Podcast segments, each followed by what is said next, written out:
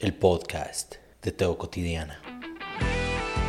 Existimos en un mundo caótico, lleno de odios, miedos y angustias.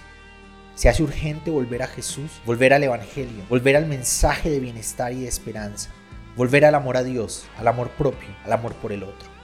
Teo Cotidiana. Una de las cosas más importantes de mi vida en el momento de bautizarme era poder compartir la Santa Cena. Siempre entendí algo bonito detrás de hacerlo. Siempre, ah, o siempre no, desde cierto momento, pensar en compartir la Santa Cena, el ritual de la cena, para mí se convirtió en algo muy importante. Y esa fue la razón principal por la que me bauticé en el momento de bautizarme. Parte de las reglas de juego en la iglesia donde crecí era que para poder servir en el púlpito, llamado el altar por muchas de nuestras iglesias pentecostales, había que estar bautizado. En últimas, fue esa la razón por la que tuve bautizarme. No le encontraba mucha lógica. Yo ya sabía cuál era mi horizonte al respecto del cristianismo. Básicamente crecí en un hogar cristiano. El esposo de una tía es pastor y todos están inmiscuidos de alguna manera en el ministerio. Mi abuelo fue pastor por muchos años. Entonces, meterme o no meterme a las aguas me daba igual en el sentido de yo ya he reconocido quién es Jesús en mi vida, ya he exteriorizado quién es Jesús en mi vida.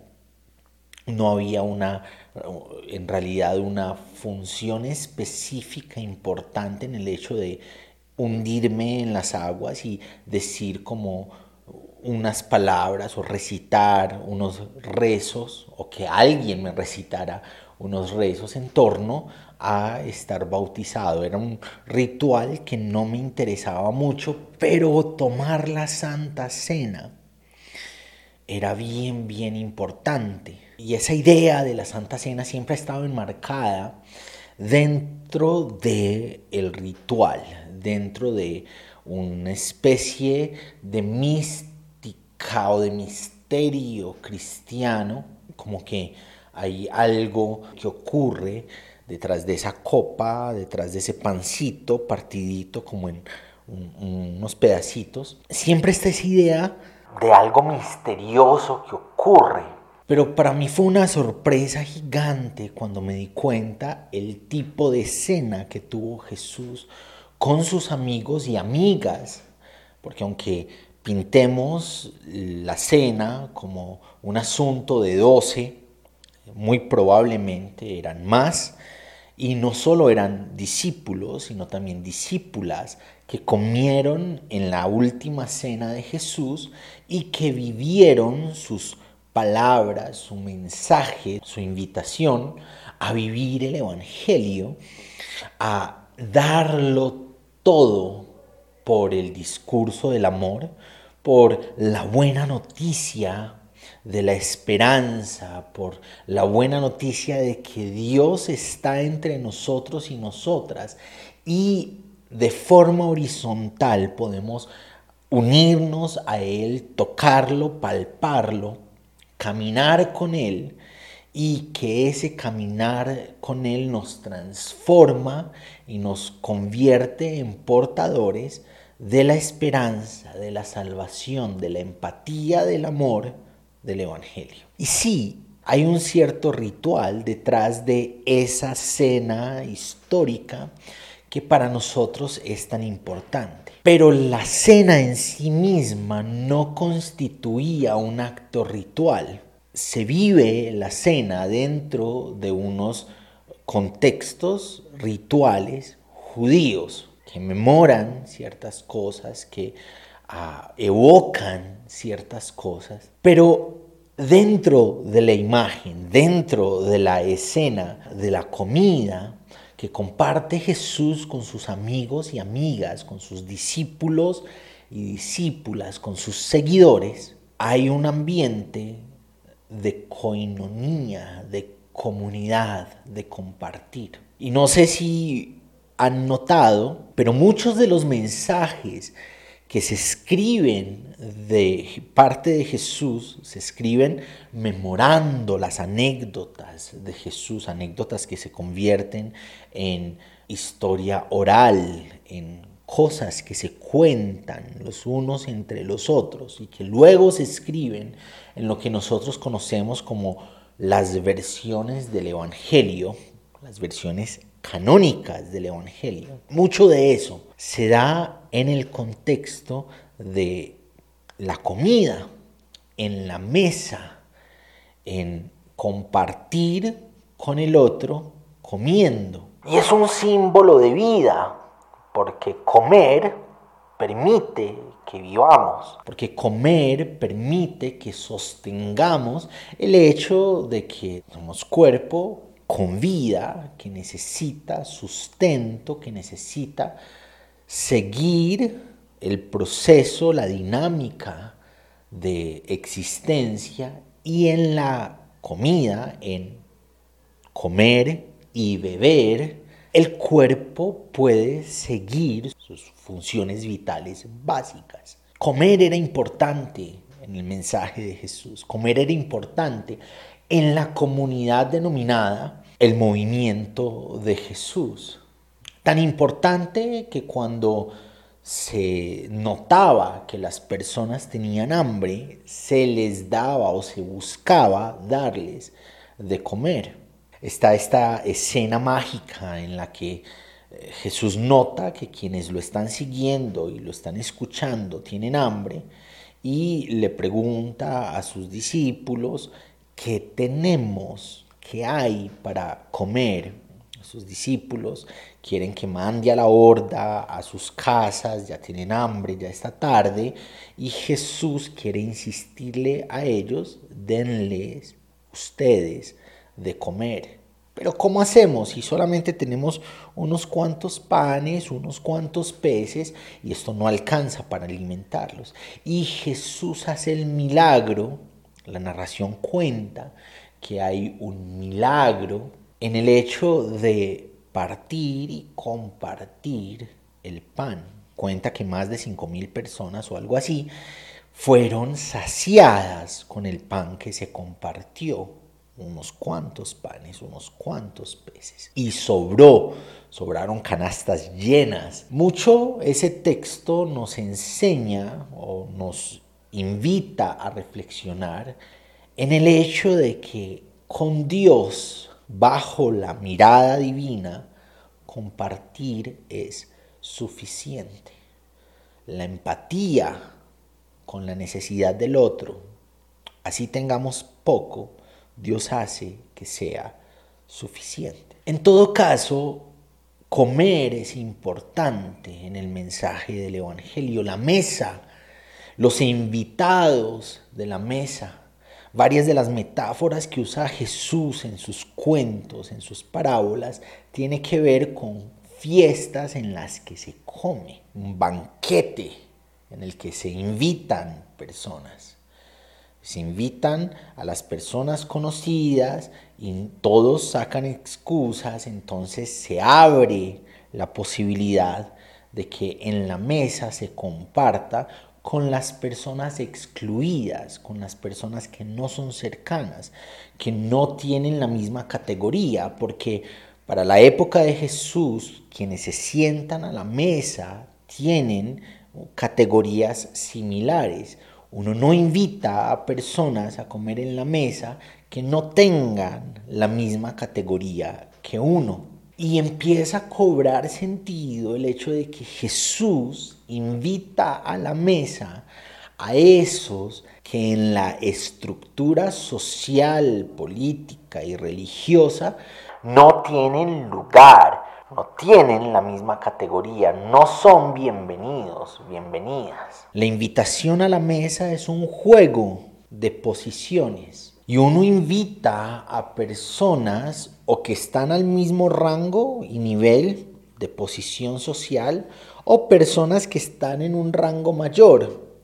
Y si esas personas de rango mayor reciben la invitación, entonces eso está generándole a uno más categoría, porque esta persona se sienta conmigo a comer. Y los invitados de Jesús son personas que socialmente no tienen categoría. Los invitados a la mesa de Jesús son personas que socialmente tienen mala fama de pecadores. Los invitados a la mesa de Jesús son personas que dentro de la normalidad, gente de categoría, no invitaría a comer con ellos.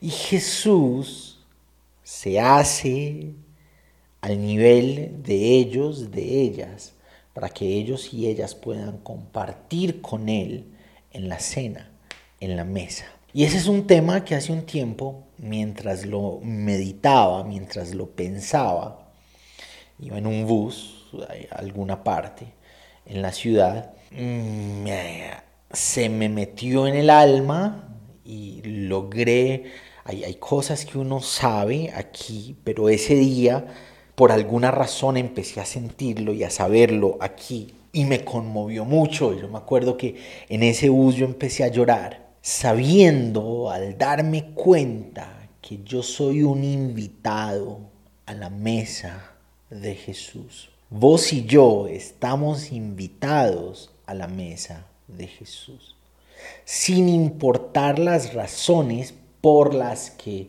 eh, la religión, los pastores, el liderazgo, las cabezas de nuestras denominaciones nos han señalado, nos han acusado, nos han separado como parias, han asimilado lo que somos y lo que hacemos como algo intocable, como algo que no debe ser, que no debe estar, alguien de quien se apartan para que no haya contaminación.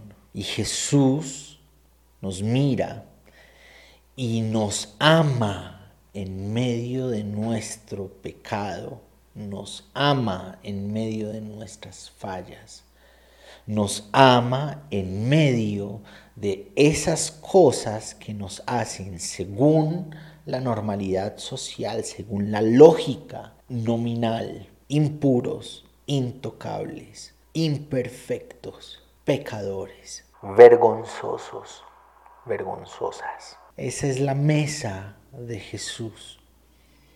Una mesa con invitados imperfectos, con invitadas imperfectas.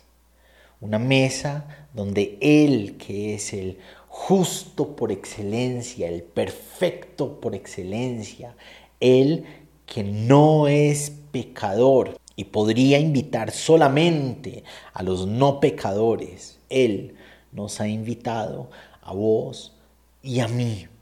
Ha invitado a un grupo de personas que no tienen lo que se necesita, que no alcanzan, que no logran ser lo que se supone que se debe ser que no son santos, son todo lo contrario a la santidad, nos invita a su mesa, a comer con Él, a tomar el pan que va a representar su carne, va a representar su vida, su cuerpo, la materialización de la voluntad de Dios que solemos aplicarlo solamente al tiempo de pasión o solamente a los tres años del ministerio, pero que es una carne, es materia que nos ha enseñado el camino de la divinidad desde el momento en que es concebido en el vientre hasta el momento en que asciende a los cielos, pasando por su vida como trabajador, labriego del día a día pasando por su vida dentro de los procesos de aprendizaje y dentro de las decisiones importantes que tiene que hacer, porque él vive procesos humanos en los que toma decisiones importantes, pasa por todas las realidades de pobreza, de buscar el pan, de socialización con los demás, pasando por los procesos naturales, biológicos, físicos, químicos del ser humano, llegando a eso que lo llevó a dejar la normalidad familiar para convertirse en un ah, profeta itinerante, un sanador itinerante, un predicador itinerante, diciendo y haciendo todo eso que en algún momento va a utilizar la religión nominal y sus representantes para acusarlo, para al fin llevarlo a la sentencia a muerte que le imprime la estructura política de la época. Y en esa mesa a la que somos invitados en nuestra imperfección, Jesús nos invita a vivir su vida. Nos invita a que su carne, sus procesos de humanidad se impriman, se tatúen en lo que somos como personas, que lo que Él enseñó, lo que Él vivió, lo que Él decidió en cada uno de esos procesos de vida se escriban eh, aquí adentro en lo que somos como personas. Y nos invita a tomar del vino que luego va a representar su entrega hasta las últimas consecuencias, hasta el derramamiento de la sangre, un derramamiento de sangre desde la tortura desde el dolor, desde la fragilidad humana en su máxima expresión, desde gritos desgarrados y desgarrantes, desde desespero y ardor, nos invita a llevar el mensaje de la esperanza, el mensaje del amor al otro, como la base de la fe, como el fundamento de nuestras creencias. De esto depende toda la ley y todos los profetas.